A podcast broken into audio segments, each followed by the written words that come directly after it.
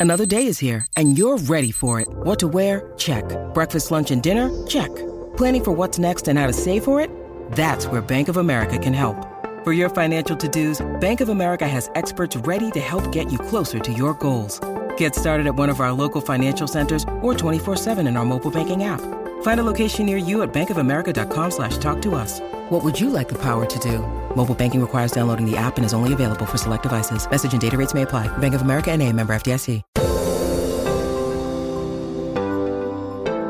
Bienvenido al podcast de Viva Mejor, el podcast que te dará las herramientas para transformar tu vida. Entonces ya ves en el medio ambiente y ves y dices, ok, cuando llego a mi casa, ahí está viviendo mi tía con nosotros y está viviendo también una persona que renta un cuarto también. Y cuando llego como que siento de pronto como una flojera, un cansancio. Ah, ¿te das cuenta de eso? Que sentiste eso y dices, ok, me voy a poner abusado a ver cuándo lo siento, cuando cruzo la puerta, antes o después, ¿verdad? Y sucede, hay algo, ¿verdad? Hay algo que te hace eh, cambiar y te hace mejorar esa situación, ¿verdad? Entonces, pues, si te das cuenta de eso, entonces llega un momento en que te descubres y dices, oh, es que en realidad yo no me llevo bien con mi tía es que la verdad no me gusta lo que me dice, sus consejitos de que, ay, mira, que cuídate y que ya no eh, estés comiendo esos panes dulces o lo que sea, ¿verdad? Me caen gordos y me aguanto. Entonces ya sabes, entonces haces un plan que vas a hacer. No necesariamente tienes que eh, reclamarle, pero ya sabes que por lo menos por ahí va, es con la tía. Entonces ya por lo menos eso te va a hacer sentir menos flojera y menos eh, debilidad al entrar. Yo, Roberto Aceves y Carlos González Hernández, desde 1993 hemos estado ayudando a la comunidad de habla hispana a vivir mejor. El día de hoy te traemos el tema de vivir conscientemente. Pero eso tiene uno que hacerse consciente primero, ¿verdad? De que hay que checarse esas cosas, todo lo que estás diciendo. Y pienso que ya que uno lo checa, si uno se ve que está bien, también funciona el, cerciorarse, digamos, eh, si se siente uno bien, irse a, hacer, hacerse exámenes ¿no? de sangre y todo para, o sea, tendría que estar eh, sincronizado, ¿no? Sus exámenes de sangre con lo que siente y si salen bien quiere decir que está bien. Tiene que estar de acuerdo, claro. Porque lo que pasa es que muchas veces el sentirse bien es un truco. Uno dice, me siento bien cuando se siente normal y a lo mejor normal es estar enfermo, ¿verdad? Como sucedió, ¿no? Me sucedió hace, hace un, mes o dos a una persona que decía que se sentía bien, no, yo me siento bien. Pues pero tu examen salió, me dices que tu examen salió positivo del COVID. Oh, sí, salió positivo, pero yo me siento bien, yo no tengo nada, ¿verdad? ¿Me entiendes? Y después vino el problema grande que tuvo. Muchísimas gracias por escucharnos como siempre y espero que te guste este podcast de Vivir Conscientemente.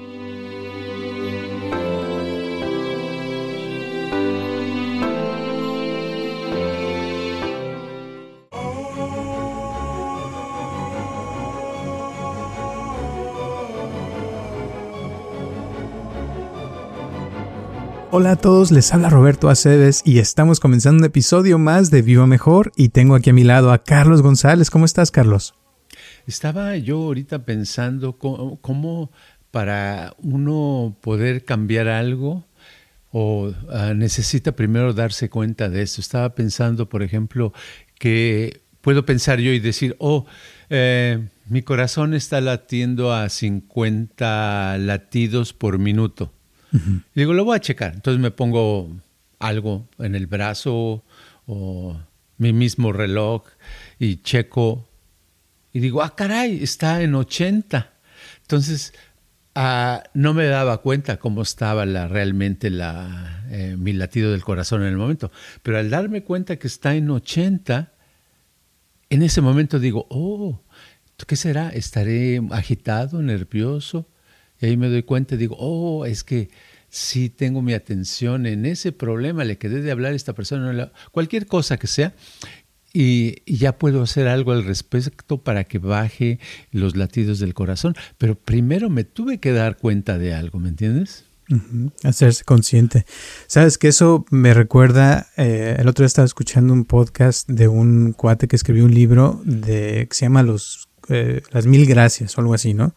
Entonces era es una persona que se puso, se propuso que todos los días iba a agradecer eh, profundamente lo que le llegara a su vida, ¿no? Entonces empezó yendo a un Starbucks y pidiendo una taza de café y pues le agradeció a la persona que le hizo el café pero de ahí se puso a investigar este de, quién, quién había este llevado el, café al, Starbucks. Entonces les llamó a, la, a la fábrica donde se los mandaron y les dio las gracias a las personas que se los llevaron. De ahí investigó quién se los vendió a esa fábrica y entonces ya fue que a Colombia no sé qué y les agradeció en persona, ¿no? Y luego de ahí se fue a que a la, a la bodega donde guardaban el café y ah, le agradeció al guardia que se encargaba de cuidar el café, que nadie se lo robara, y luego le agradeció a, la persona que, llevaba el, este, insecticida para que no llegaran los insectos a, al, café. al café y así, o sea, se fue, ¿no? Así, luego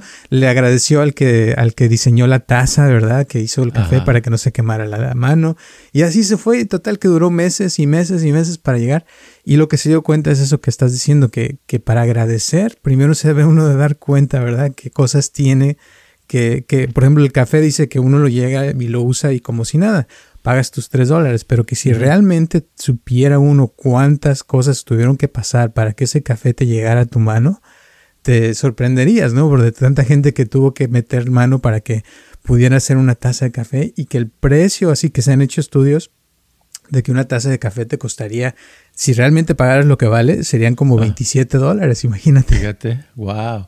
Sí, y si nos diéramos cuenta de cada profesión, de cada actividad que hacemos los seres humanos, eh, estaríamos más ah, admirados y le daríamos más valor a las cosas, a una simple naranja que nos comemos, a, a esa persona que nos vende las tortillas, ¿verdad? Decimos porque de dónde vino el maíz y todo lo que pasó y todo lo, lo, que se tiene que, todo lo que, la elaboración de eso, para elaborar eso se necesitan varios pasos y es muy padre cómo el, el ver lo que, lo que significa hacer un producto, vemos que no existe trabajo que no valga la pena. Todos los trabajos tienen un valor y merece que, que, que realmente les demos las gracias y, le demos admiración a cada persona, no importa el tipo de actividad que hace, ¿no? Pero primero tiene uno que verlo y eso es lo que pasa, que a veces uno no lo toma en cuenta porque se le hace fácil que le llega la naranja y, no se pone a ver este de dónde llegó o cómo le llegó a uno esa naranja y, las cosas que, nos, que tenemos, o sea, porque tenemos, y especialmente en este país tenemos demasiadas cosas que, que, que, tomamos por hechas, ¿no? Pero realmente en muchas partes del mundo no tienen lo que tenemos aquí en muchas cosas. Sí, en, Estados Unidos las, las, cosas suceden como, como que se acostumbra uno, ¿verdad? Yo recuerdo cuando llegué hace en, el, en los noventas, yo ya había vivido aquí antes, en los setentas también, pero en los noventas que regresé, estaba yo otra vez admirado de, de la, el orden del tráfico, como cuando un semáforo se descompone, de todos modos el carro se esperan, se esperan a que pasen eh, en dirección opuesta una vez y una vez, una vez y una vez. Y, nunca hay amontonamiento de tráfico. Estaba yo admirado cómo eh, te llega por correo un, un, bill de la luz que tienes que pagar o algo, o la calcomanía de las placas que tienes que poner, y cómo por correo también lo podías pagar, ¿verdad? Ahora por internet es más rápido, pero este, cositas que sean tan admirables pero ya que pasa el tiempo y estás viviendo aquí, se te hace normal, piensas que, que, que, así debe de ser y que así debe de ser, que así es en todo el mundo, pero no es así. Son cosas que pierde uno la apreciación porque las hace ya como que ya no las ve, ¿verdad? Y hay muchísimas cosas, o sea, que uno no se da cuenta que tiene hasta que ya no lo tienes. Por ejemplo, eh, los que tienen papás, tienen sus papás y los pueden tomar, tomar como hechos, pero va a llegar un día que ya no van a estar Y, y, es, y generalmente es cuando ya dicen, ay, hubiera hecho esto, hubiera hecho lo otro, pero no cuando, cuando lo tienen, porque cuando lo tienen, pues como que no le toman mucha importancia, ¿no? Y ese es un error, pienso que debe uno tomarle importancia y darse cuenta, ¿verdad? Que tiene uno, hacerse consciente, ¿verdad? De las cosas que tiene, en vez de estar pensando en las cosas que no tiene, ¿no? Exacto. Cualquier persona, amistad, familiar, compañero de trabajo, eh, compañero de tal vez hasta eh, vecino, ¿verdad? Con la que te, con quien acostumbras llevarte. A veces es bueno tener ah, buena comunicación, ¿verdad? Y para que no le pase como me decía una persona, dice, es que se, se murió mi mi, ¿qué me dijo? No era mi, su mamá, sino la, la tía, ¿verdad? La hermana de la mamá, se murió y yo había muchas cosas que siempre le quiso decir porque de niña me cuidó y nunca se lo dice y eso es lo que me arrepiento, ¿verdad? O sea, como que no tuvieron contacto suficiente o no, no hicieron eso, lo dejaron para después y se pierde esa oportunidad de ser uno mismo y de agradecer, de mostrar ese afecto, cariño. Y ahora muchas eh, cosas como eso que estabas hablando al principio de, lo de la presión, que, a veces le sube a uno, que uno no se da cuenta hasta que no te mides. Yo pienso que también hay cosas que a veces nos afectan que no vemos. Eh, por ejemplo, como decías, de un recuerdo que hemos hablado antes de que si una persona te dijo algo o, pasó algo que te, como le decimos en la oficina, le decimos te enchufó, ¿no? Te enchufaste con ese, esas cosas del pasado. Eh, ¿Habrá forma para que una persona se pueda dar cuenta cuando se le conectó algo del pasado, cuando, cuando trae alguna cosa así? O sea, porque eso de la maquinita pues está padre, ¿no? Uno se la pone y ya, pero en la vida real pues no sé si hay algo para checar que traemos en la, en la mente, digamos. Sí, sí, hay, hay muchas cosas, pero también hay que hacer, deberíamos de hacer un poquito uso de, de lo que hay en el medio ambiente. Nosotros tenemos muchas cosas que hace 30, 40 años no había. Por ejemplo, la maquinita para checarse los latidos del corazón, ¿verdad? La presión de la sangre. Hace 30 años o 40 tenía uno que ir al doctor y a ver, dígame cómo está mi presión, ¿verdad? Ahora no, uno se compra un aparato de 30, 40 dólares o lo que cuesten y te lo pones en la muñeca o en el brazo y ves tu presión y dices, ah, caray, está muy alta, ¿verdad? Yo pensé que estaba, estaba normal. Entonces ya con esto te das una idea y empiezas, empiezas a girar y dices, oh, es que esto, no he hecho suficiente ejercicio. Oh, es que sí tengo estrés. Oh, es que he subido mucho de peso. O sea, encuentras la manera de, de hacer algo al respecto, pero no puedes hacer algo si tu presión está alta y no te das cuenta, ¿verdad? Entonces también sucede con la cosa que decías tú, si alguien de pronto se molesta, ¿verdad? Y lo que pasó es que se le reactivó algo del pasado, porque casi siempre nuestras molestias, ya sea de tristeza, de coraje, de desilusión, de lo que sea, casi siempre la, base está en el pasado, en algo que nos pasó anteriormente, ¿verdad?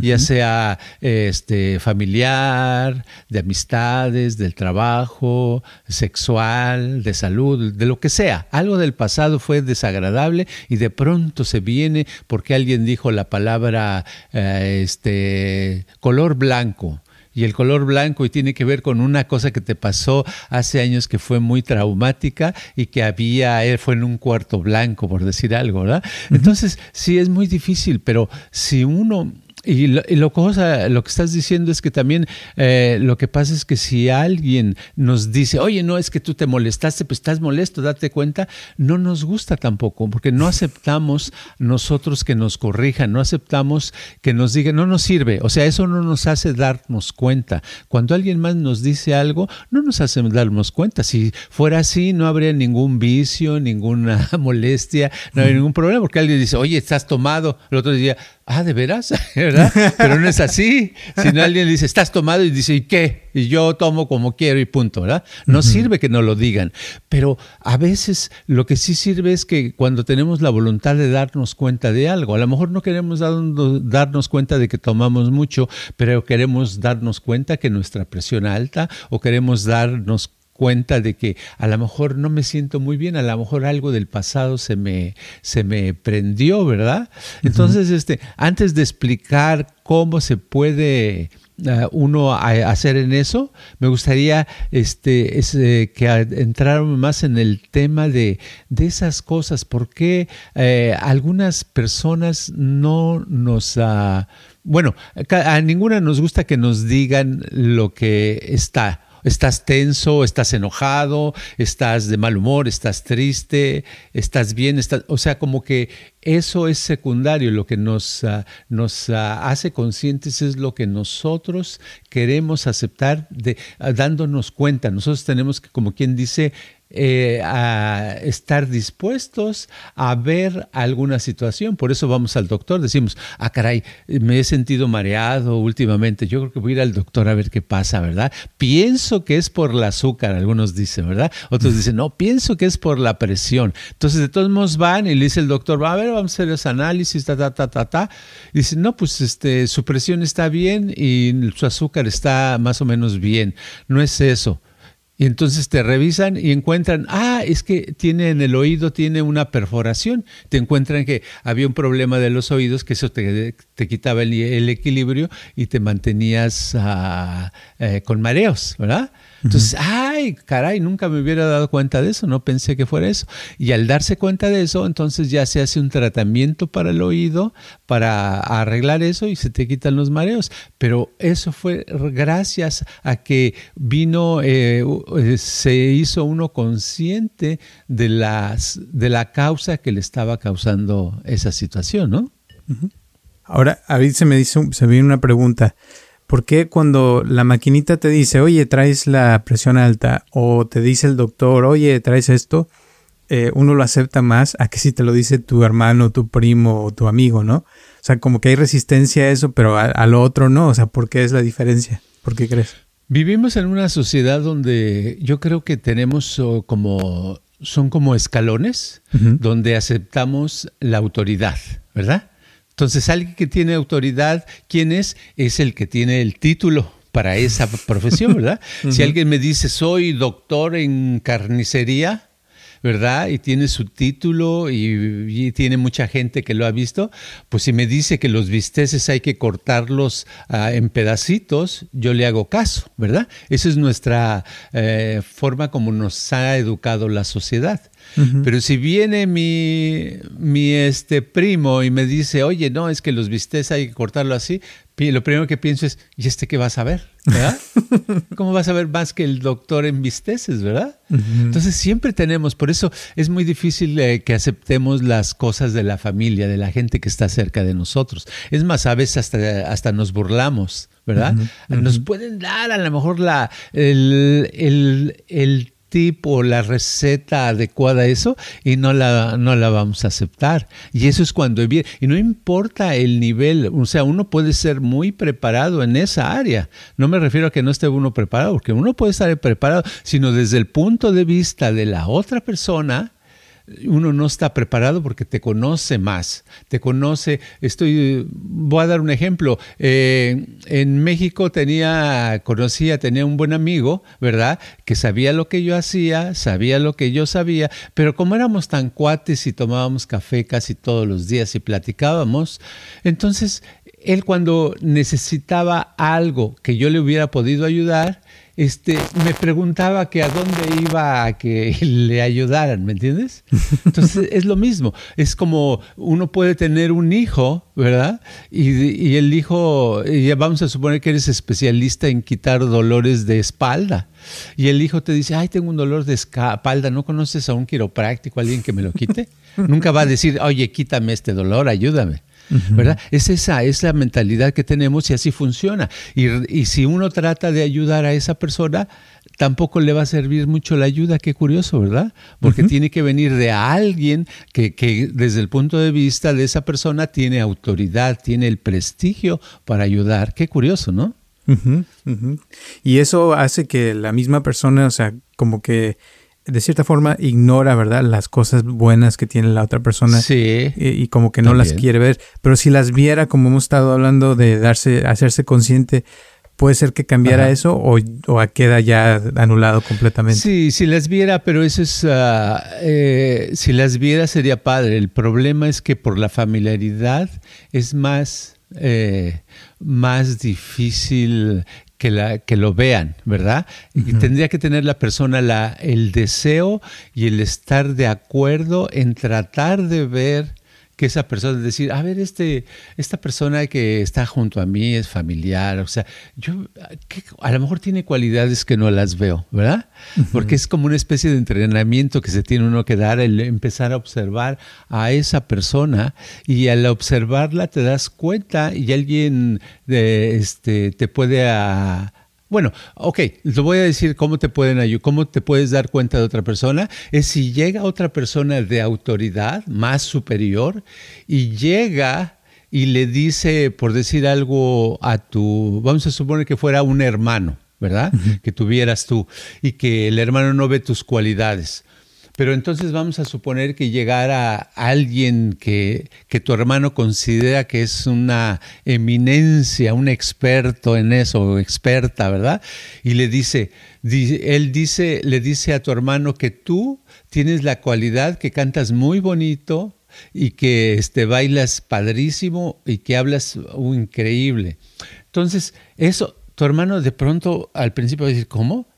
Pero ya como lo dijo el otro y el otro lo convence, va a decir, ah, caray, no me había dado cuenta. Y ya puede ser que entonces te vea diferente y te vea mucho mejor. Mientras tanto, pues es, mi hermano y es cuate y es como yo y somos todos iguales como, como, este, como una manada, ¿verdad?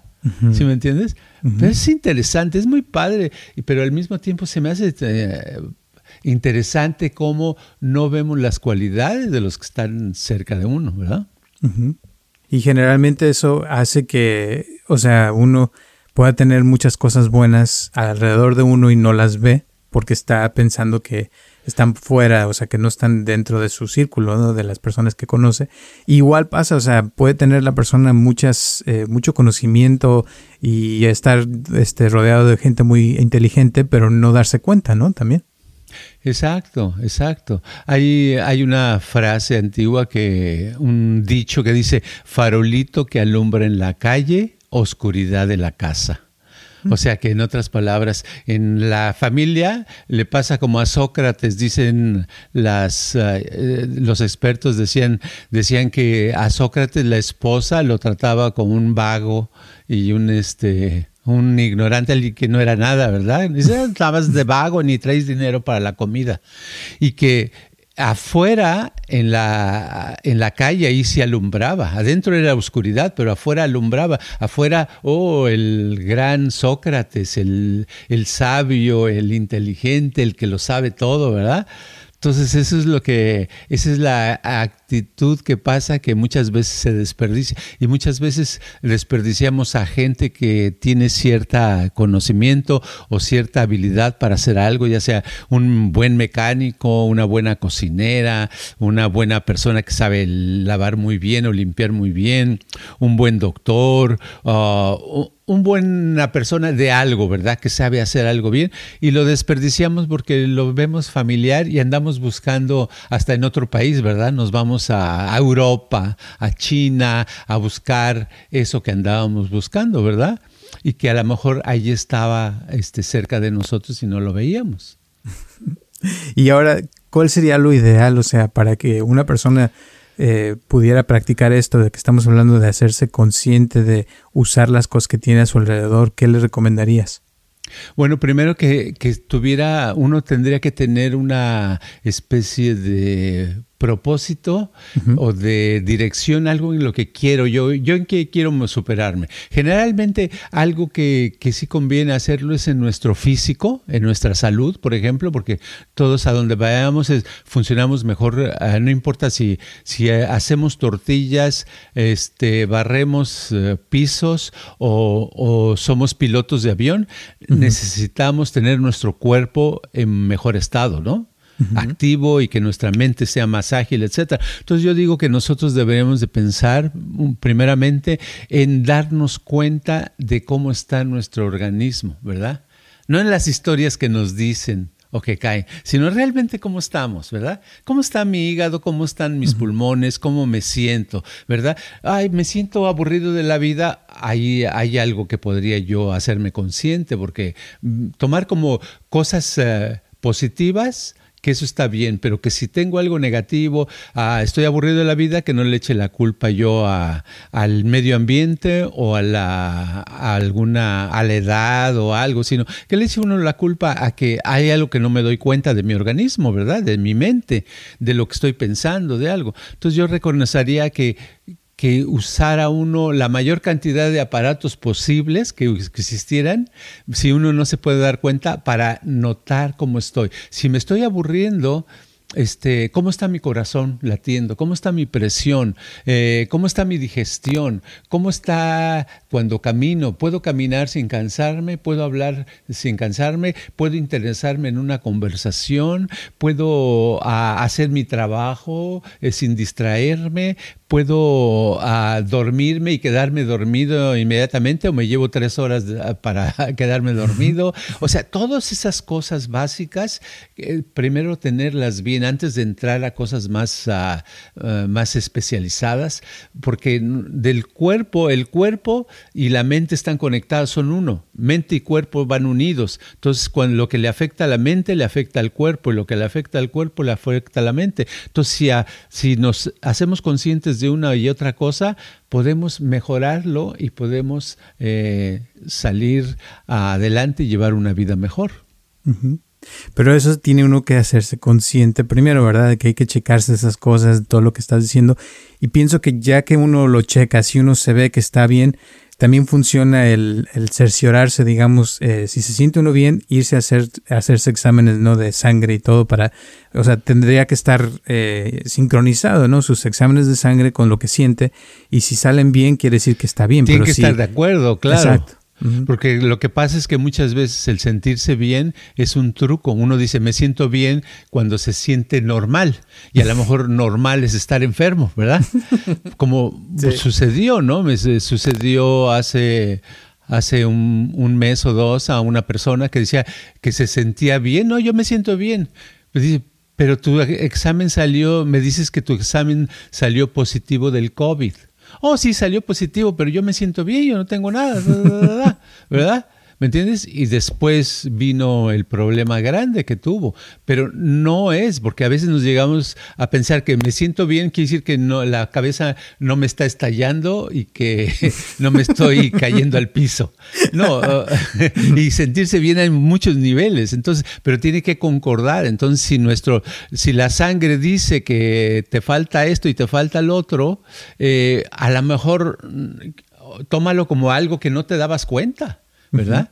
¿verdad? Porque para eso es darse cuenta. Entonces te das cuenta y ves tus exámenes, te sale que estás bien en esto, en el corazón, en, en los latidos, en tu azúcar, en la, todo lo que se acostumbra a checar. ¿Verdad? Porque la primera acción cuando uno hace análisis y ve algo que está mal es decir, ay, no, no puede ser, se equivocaron, ¿verdad?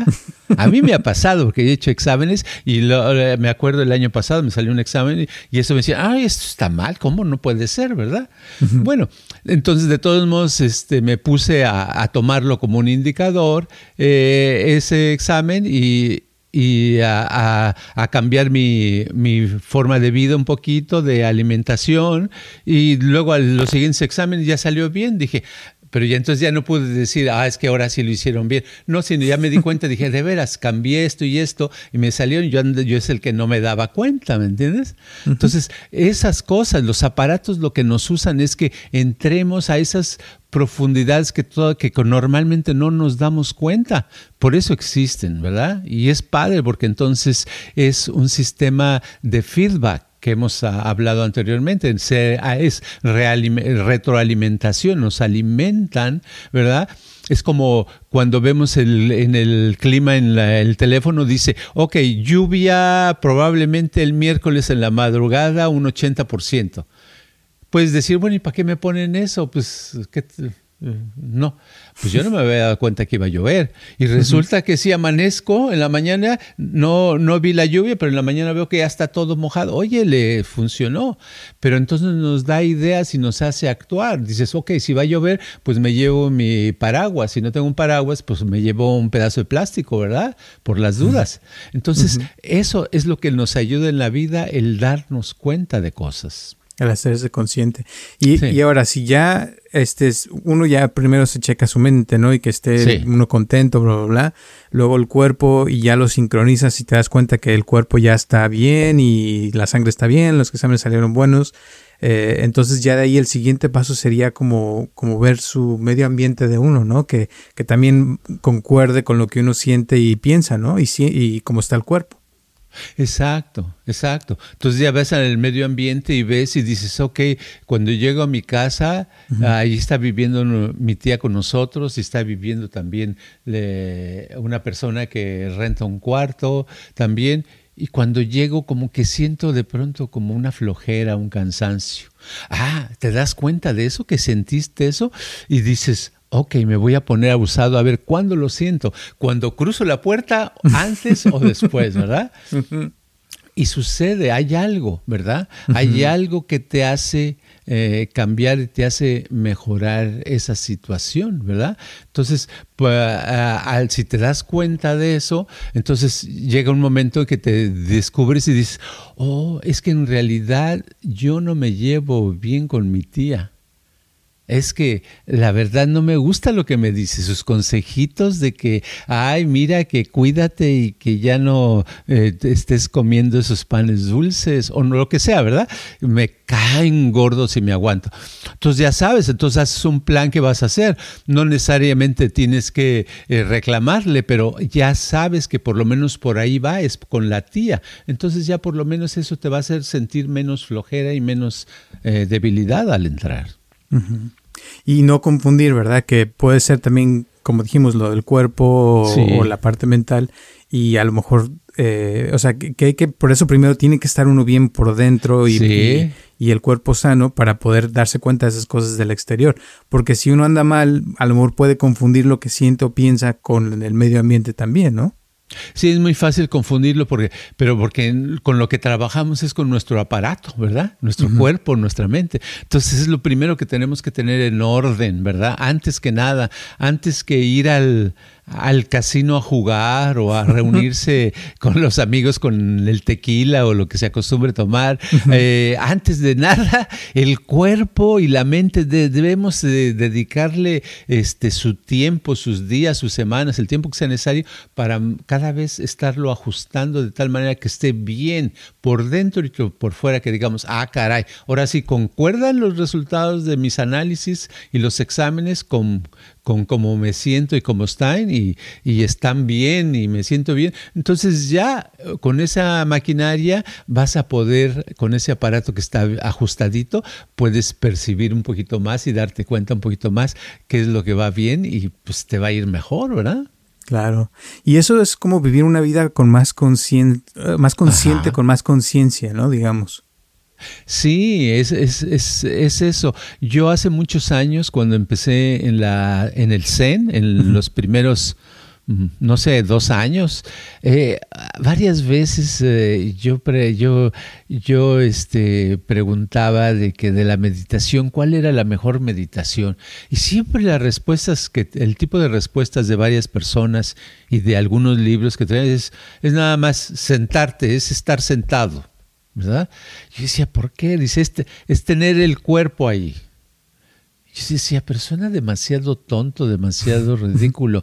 Pero la verdad es eso, es poder estar en la meditación sentado, respirando, contando tus respiraciones del 1 al 10, ya sea tus inhalaciones o tus exhalaciones, sonaba tan ridículo, tan tonto, y fíjate que a través de los años me he dado cuenta de la importancia, porque he descubierto, por ejemplo, al principio no lo veía, pero cuando uno cuenta sus eh, respiraciones, sus inhalaciones, estás contando, eh, meditando del 1 al 10, del 1 al 10, 1, y respiras y respiras 10 veces. Las, conforme cuentas, después te das cuenta que tu corazón y tu respiración se va haciendo más y más lenta, más y más profunda y vas entrando a otro estado, ¿verdad? Un estado muy padre. Y entonces es como se entra a un estado tan profundo que si uno meditara constantemente mucho tiempo, podría entrar a un estado donde podría uno afectar, o sea, arreglar cosas del inconsciente, de la mente inconsciente. El inconsciente es esa parte tan profunda que tiene que ver con, con la reparación de la célula, con cómo funcionan los órganos, cómo funciona el corazón, cosas muy muy profundas se pueden uno lo puede arreglar este entrando. O sea esa tontería de estar sentado sin hacer nada y de contar las respiraciones es tan profunda que puede uno ah, llegar a, a cambiar cosas muy muy importantes ¿Y por qué estoy diciendo todo eso? Ya se me perdió que me dijiste. de que es vivir una vida más consciente, o sea, vivir en la conciencia. Una vida más consciente, pues ahí, entonces, cuando vives una vida más consciente, te haces, uh, es, yo creo que es imposible ser consciente de todo, pero es posible ser consciente de, de, las cosas, de tus actividades diarias un poquito más. No hay que pedirlo todo, un poquito más, ¿verdad? En vez de decir, ay, me, me cae eh, gordo el color rojo, sino tomarlo como que algo no me doy cuenta porque, que, porque me molesta, ¿verdad? Algo, por algo no me molesta. Pero cuando te das cuenta se te quita, todo va, va mejorando. Me acordaste ahorita de la frase de lo que es arriba es abajo. Dicen que cuando uno eh, logra esa comprensión de uno mismo, ¿no? De conocerse a sí mismo, de cierta forma es como entenderlo el todo, ¿no? Entender el mundo, o sea, todo cómo funciona. Y cuando se entiende a uno mismo y se conoce a uno mismo conscientemente, como que se vuelve, como dices, no puedes hacerse, hacerse, consciente de todo, pero a la vez como que sí se hace uno consciente de todo de esa forma, ¿no? Sí, porque estamos, uh, las personas estamos construidos, nuestros cuerpos están construidos de células y cada célula tiene vida nosotros tenemos vida y hay vida en todo, en todas partes. Entonces es como la misma, la vida es la misma, es esa, esa cosa tan especial, si le podemos llamar cosa, es algo tan especial, tan padre que está en todas partes y que nos puede, no sé, podemos nosotros disfrutar más de los acontecimientos diarios, de nuestra forma de vivir, si nos uh, hacemos conscientes de las cositas que, que nos están afectando. Por ejemplo, alguien dice hoy, no, pues hoy no estoy de humor para nada, o híjole, qué, qué, qué preocupación, qué va a pasar con, con, el país, se va a ir para abajo. O sea, ese tipo de preocupaciones lo único que nos hace es sentir la molestia, pero quiere decir que no, no más bien eh, eh, nunca se nos, eh, rara vez se nos ocurre pensar, ¿y por qué digo eso? ¿Verdad? ¿Por qué estoy diciendo eso? Otro podría decir, bueno, pues estoy diciendo porque así está el país. No, pero ¿por qué estoy diciendo? Porque estoy pensando en que el país se va a ir para abajo y no estoy pensando, ay, qué bonito árbol está ahí plantado, ¿verdad?